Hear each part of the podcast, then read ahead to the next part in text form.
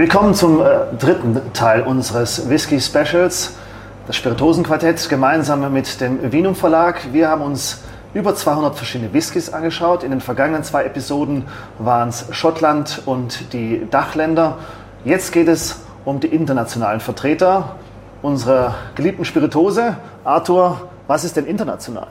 Das ist eine sehr gute Frage und wir wurden auch schon fast angefeindet. Warum gehört denn Irland nicht zum Kern dazu?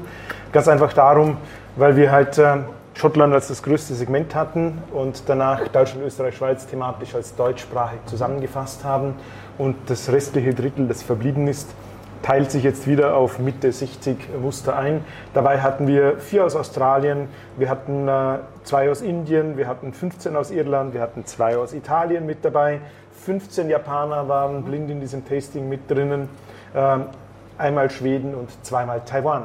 Das ist das, was äh, wir gruppiert haben zu Worldwide Whisky. Und das ist äh, die dritte und letzte Episode aus unserem Whisky-Abenteuer. Aber es wird richtig spannend, denn wir haben eine Bandbreite, die äh, faszinierend ist. Und das kann man wirklich mal sagen. Was sagst du dazu? Ich finde auch, es gibt so viele Länder, die Whisky machen und die verschiedene Arten von Whisky machen, die interessant sind, die, die verschiedene Hölzer reinbringen, verschiedene Aromatiken die uns einfach spannend machen rund um die Welt. Und ich würde sagen, wir schauen uns mal so einen typischen Vertreter an. Und Japan, meiner Sicht, mein absoluter Favorit. Japan gilt ja schon seit vielen Jahren als absoluter äh, ja, Big Player auf dem Markt, was Whiskys anbelangt. Ähm, in den vergangenen Jahren haben sie immer wieder hervorragende Preise gewonnen. Und äh, man kann eigentlich sagen, dass die japanischen Whiskys mit die längste Tradition nach den Schotten haben. Absolut. Und ja. Äh, also neben Irland? Neben Irland darf man natürlich nicht vergessen. Bourbon kann man natürlich auch noch sagen, aber international die Japaner sind tatsächlich äh, hervorragende Brenner von Whiskys. Und äh, mein Vertreter, den ich mir ausgewählt habe, um euch heute vorzustellen, ist dieser Akashi aus der White Oak Distillery aus der Präfektur Kobe, also Japan hat doch den einen oder anderen bekannten Namen. Hier geht es eher darum, dass er unbekannt ist. Warum? Die Destillerie gibt es aber immerhin schon seit 1908, 1919. Jetzt mich fast falsch ausgedrückt. 1919 äh, war es diese Destillerie die erste, die Whisky begonnen hat zu brennen. Ursprünglich kommen sie aus der Sochu und Sake Herstellung und hier sieht man ihr ganzes Können. Ein Fünfjähriger im Sherryfass und wenn ich mir hier die Nase näher anschaue, man sieht geröstete Nüsse, Frucht, eine gewisse Malzigkeit. Und das Tolle ist, es ist auch ein bisschen das Spiegelbild der japanischen Kultur. Wenn man mal nach Japan kommt, alles ist genau orchestriert, es funktioniert, es gibt die klaren Abläufe und so trinken sich die japanischen Whiskys und insbesondere diese Akashi fünf Jahre aus dem Sherryfass. Mein absoluter Favorit, aber da gibt es noch andere. Bourbon? Bourbon, Rye in dem Fall, aus Neuengland. Und das ganz Spezielle ist, er ist nach der ersten Reifezeit in klassischer Weise neue amerikanische Eiche eben in Madeira-Fässern, in Portweinfässern und in exothernen Fässern dann zur Vollendung gebracht und hat insgesamt dann zwölf Jahre Reifezeit hinter sich. Die Destille kommt eigentlich ursprünglich aus äh, Landwirtschaft, war ein landwirtschaftlicher Betrieb mit Getreideanbau und sie bauen auch heute noch den Roggen selbst an, den sie dann in der Destillerie brennen. Quasi ein geschlossener Kreislauf. Ja. Das ist ja schön. Arthur, was hast du uns mitgebracht? Naja, ähm, ich bin ähnlich wie du auch beim Malt geblieben. Äh, in diesen ganz vielen verschiedenen Varianten bin ich zu äh, John gekommen. Es war einer meiner Favoriten in diesem weltweiten Rundown. Äh, Paul John eigentlich aus Goa, mhm. salopp unter Indien eben mit, mit reingenommen. Und Indien ist ja, man wird es nicht glauben, einer der größten Malt-Produzenten, die es gibt. Amrut ist die größte Malt-Distillery. Hier Paul John, eine etwas kleinere Brennerei. Und was mich halt besonders an diesem Whisky ähm, fasziniert ist, es ist ein Peated.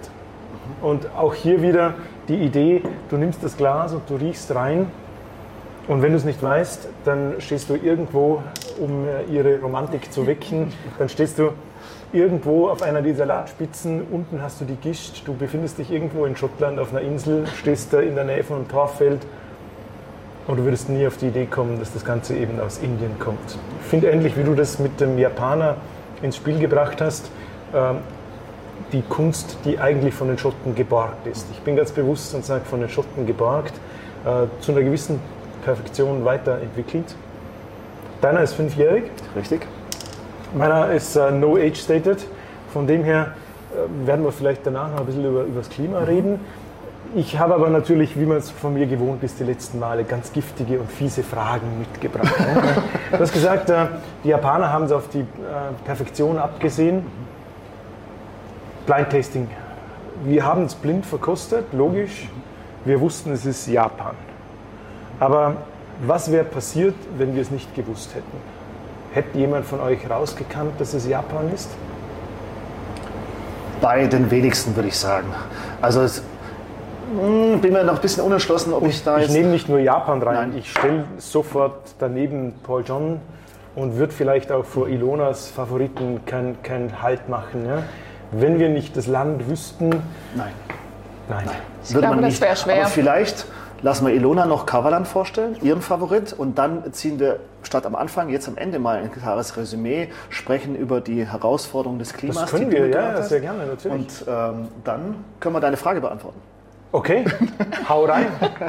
So, mein Favorit, mein Liebling ist der Kavalan. Der kommt aus Taiwan. Ähm, ich habe hier einen Solisten, da gibt es ja verschiedene, und ich habe hier den ähm, Vino Barrique. Da gibt es eine ganz interessante Geschichte dazu. Ähm, er wurde in Weiß- und Rotweinfässern gelagert, die aus Portugal kommen. Und es gibt die Sage, dass die Fässer auseinandergenommen wurden und die Fasstauben Daumen, ja. Tauben, Tauben, ähm, wieder zusammengesetzt wurden mit Rotwein, Weißwein, Rotwein, Weißwein, Rotwein, Weißwein, bis das Fass wieder vollständig war. Ähm, wir sagen jetzt mal, es ist eine Sage, weil ich es noch nicht wirklich gesehen habe, aber das kommt ja vielleicht mal noch. Taiwan soll ein schönes Land sein und die Destillerie, habe ich gehört, die wurde mitten auf einem Reisfeld erbaut. Das heißt, rundherum sind nur Reisplantagen, also richtig schön für mich und meine Leidenschaft von der Landschaft. Ähm, der Whisky hat wirklich einen starken, weinigen Anklang, das auch, oder der auch von den Fässern kommt. Ähm, sonst sehr intensiv, auch wieder vom Holz her, die Karamell, Vanillenoten. Wirklich schön intensiv, kräftig, rund und für das, dass er 54,8 Volumenprozent hat, ist er wirklich total fein und gibt eine tolle Te- Textur ab im Mund. Also, wenn wir festhalten, international, du, ich höre das richtig schon, das Genießen. Wir haben einen Kavalan aus Taiwan, wir haben einen japanischen Whisky, du hast uns einen indischen mitgebracht, aus Goa, Querstrich, Indien und du, Nicole, mit einem Bourbon. All diese Länder haben eins gemeinsam, ein extremes Klima. Arthur, Klima, das heißt, es wirkt sich auf die Reifung aus. Absolut. Und äh, weil äh, Ilona so auf Etikett geschaut hat mit dem Volumenprozent, muss man vielleicht dazu sagen, ich durfte schon da sein, vor zwei Jahren mir das anschauen. Das sind Einzelfassabfüllungen, jedes Fass hat eine andere Volumenstärke. Und äh, von, dieser, von, dieser, von diesem Punkt aus liebe Grüße äh, an, an Deutschland, Kavalan Deutschland, weil sie ärgert sich immer damit, sobald eine neue Charge kommt, die kompletten Zollpapiere umzuschreiben. Ähm, also das sind wirklich crafted Produkte, handgemachte Produkte, aber du gehst natürlich darauf ein, Reifung. Und wir gehen immer von Schottland aus. Wir hatten in der ersten Serie Schottland und wenn wir so das Klimamittel hernehmen, dann reden wir von durchschnittlich 8 Grad, Luftfeuchtigkeit, die gerade nicht beschlägt, oder? Und grundsätzlich wird es halt so sein, dass wir in diesen Ländern, speziell hier Goa, aber auch Taiwan, jenseits von 30 Grad sind. Und dabei kickt diese Geschichte, die auch beim Rum omnipräsent ist, rein, dass halt im, im, im warmen Klima viel schneller reift. Auch bei Bourbon, äh, auch in Amerika haben wir das, das, die Fässer, die in die Höhe gestapelt werden, die oberen, ähm, wie sagt man, die oberen Paletten. Paletten, äh, nicht mal die oberen Geschosse der Warehouses halt schneller vor sich hinreifen. Mhm. Und, äh, und dementsprechend geht man davon aus, man sagt, was im kühlen Klima drei Jahre braucht, das äh, kann im warmen Klima schon in einem Jahr erreicht werden. Und dementsprechend geht es natürlich nicht nur schneller, es hat auch um einiges mehr Verdunstung. Und ihr kennt alle dieses Märchen. Du warst da gerade in Schottland. Du, hat man dir erzählt, in Schottland leben die glücklichsten Engel. Nein. Die, nein, die Geschichte nicht gehört. Mhm. Auf jeder Tour wird man euch erzählen, in Schottland leben die glücklichsten Engel. Weil das sind 20 Millionen Fässer, die reifen vor sich hin.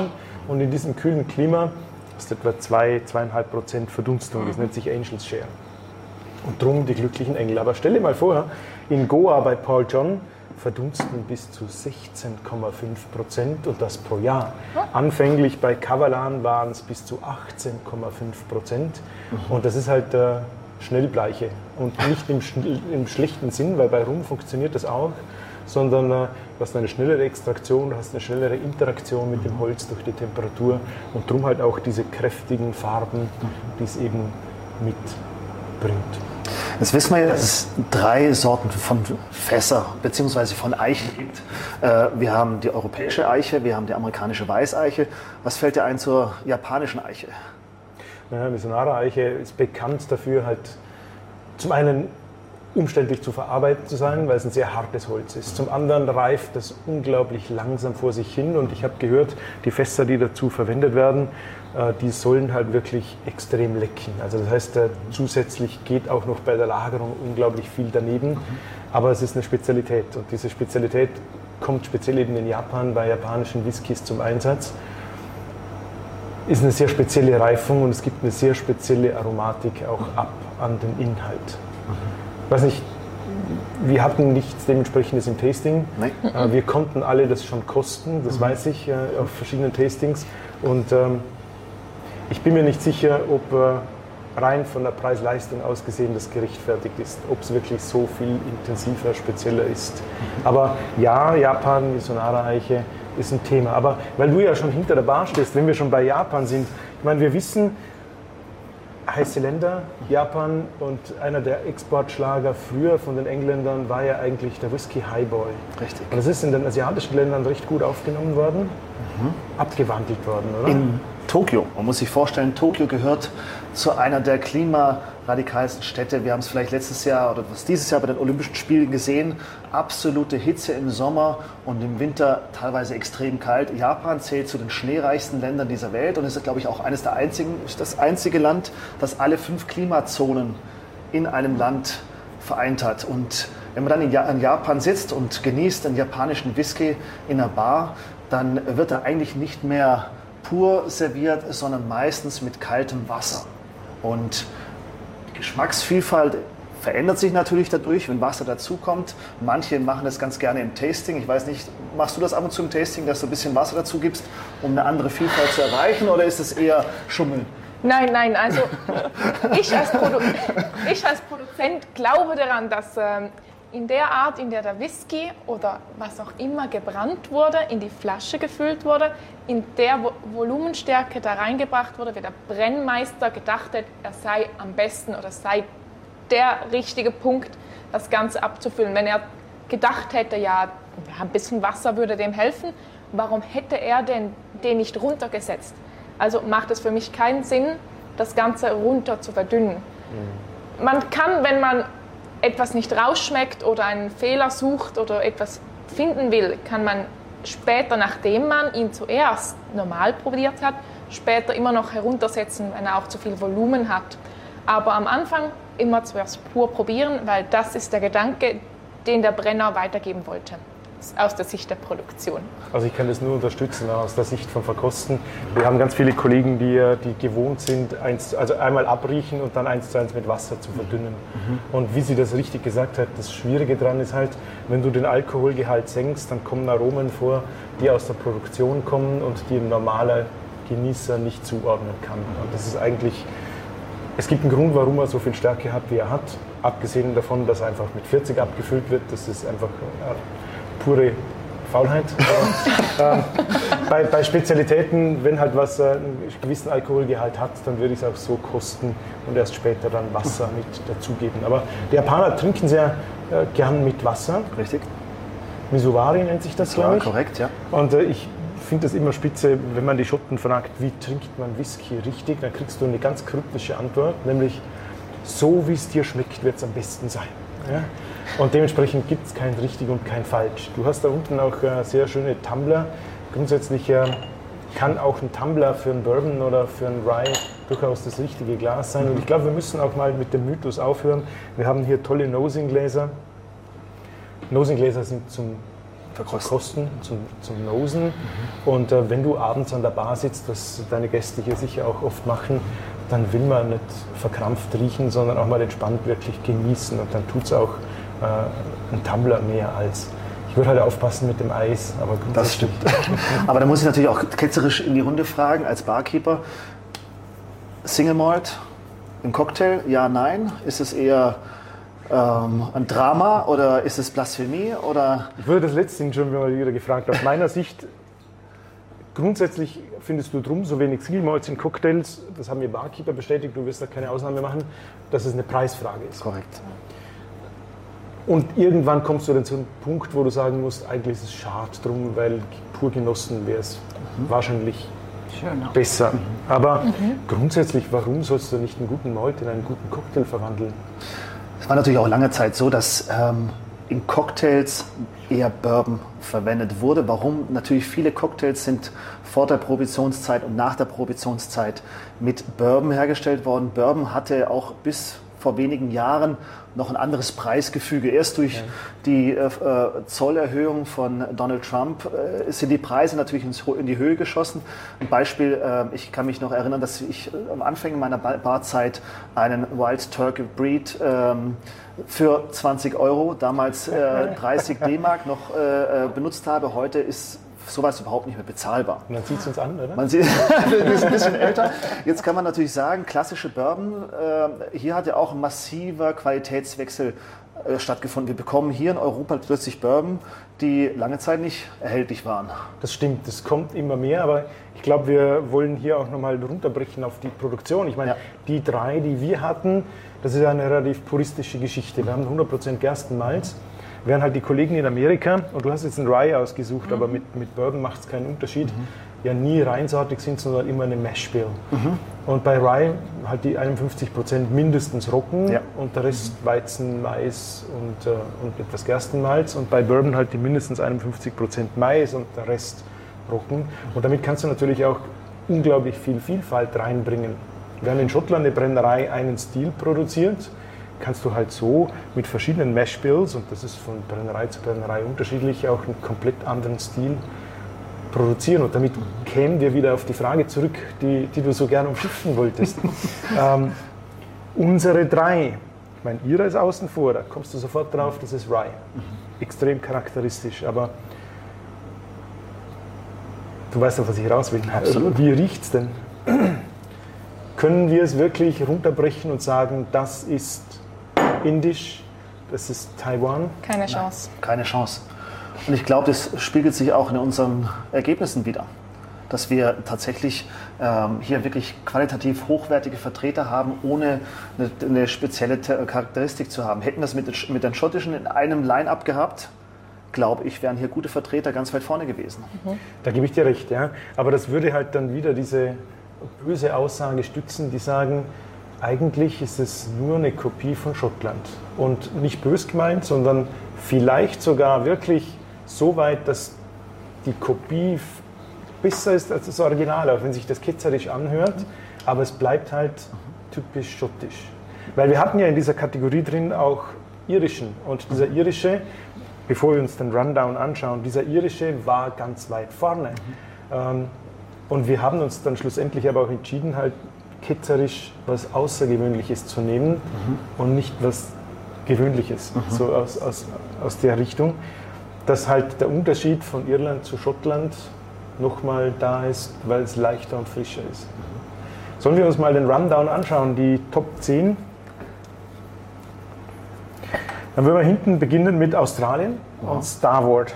Das war auf der Platz 10 Single Malt Australian Whisky Starward. Und gleich nochmal auf Platz 9, nochmal Starward. Zweimal. Ich kann dem, muss ich ganz ehrlich als Whisky-Genießer einordnen, ich könnte es nicht zuordnen, wenn ich's, auch, auch wenn ich es sehen würde. Es ist auch für mich relativ neu. Wird immer schwieriger.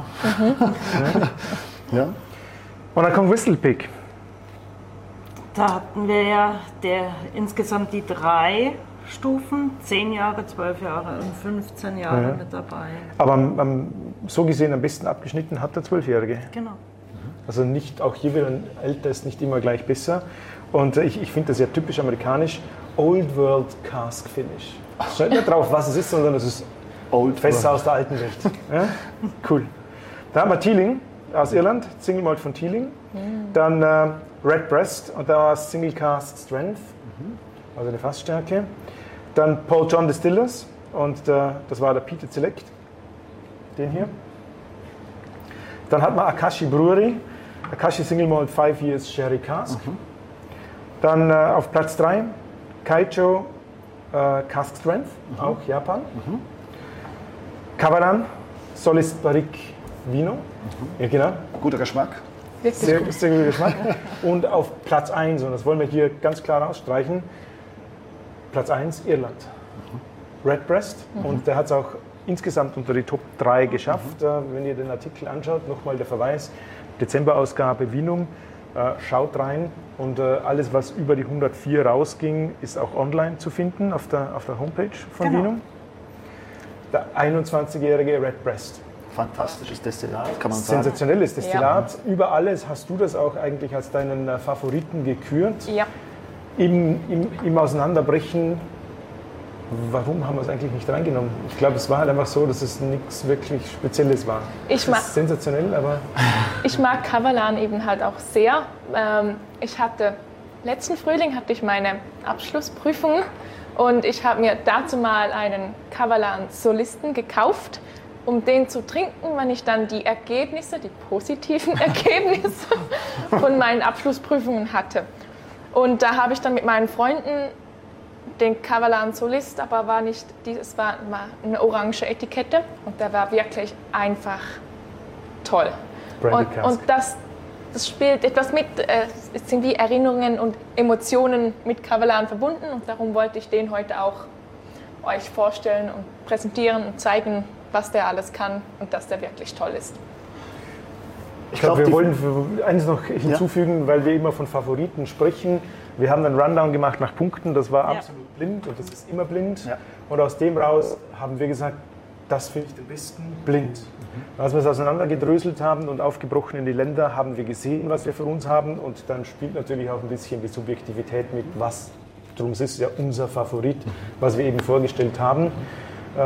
Ich denke auch, es sollte jeder von uns auch, also egal, jeder Whisky gibt einen Genuss, eine Emotion. Absolut. Und wenn wir es so für euch alle präsentieren, ist es authentischer, wenn wir unseren persönlichen Favorit zeigen, als es rein nach Punkten ausdividieren.